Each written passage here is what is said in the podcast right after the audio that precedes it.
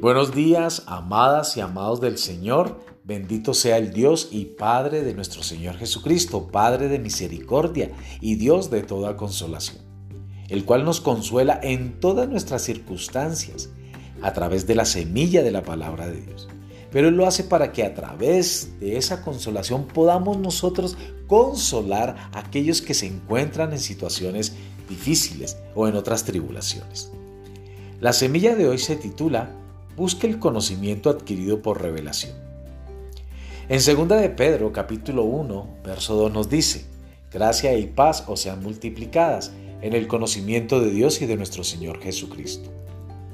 Si buscara la palabra del griego que se traduce como conocimiento en este versículo, verá que su significado trasciende el conocimiento mental o sensorial de algo. Significa tener un conocimiento exacto de algo el conocimiento que ha sido revelado directamente a su corazón por medio del Espíritu Santo. Yo lo llamo conocimiento adquirido por revelación divina. La falta de ese conocimiento ha causado más fracasos en la fe que cualquier otra cosa. Y eso se debe a que la mayoría de los cristianos creen la palabra con la mente, pero no meditan lo suficiente en ella como para que les ilumine el corazón. Si lo hicieran, la palabra revolucionaría sus vidas y no habría nada en el cielo ni en la tierra que pudiera separarlos de ella. Conozco el testimonio de una viuda que una tarde recibió esa clase de revelación. Ella había estado meditando en los versículos que dicen que la viuda debe confiar en el Dios Todopoderoso como su proveedor y el líder del hogar.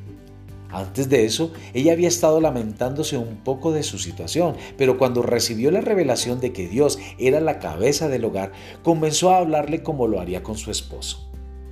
Señor, la tubería de esta casa no sirve. ¿Podrías darme los recursos para arreglarla? A partir de ese momento dejó de tener problemas con la tubería.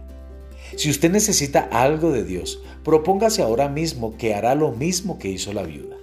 Decida que va a meditar en la palabra de Dios hasta que reciba esa clase de revelación. Téngala constantemente en su mente hasta que reciba la revelación de que Jesús es su sanador, su libertador, su asesor financiero o cualquier otra cosa que necesite que Él sea para usted. No se conforme con un conocimiento mental o superficial de Dios, sino que busque una revelación mayor de Él y la gracia de Dios le será que multiplicada. Que el Señor les continúe bendiciendo.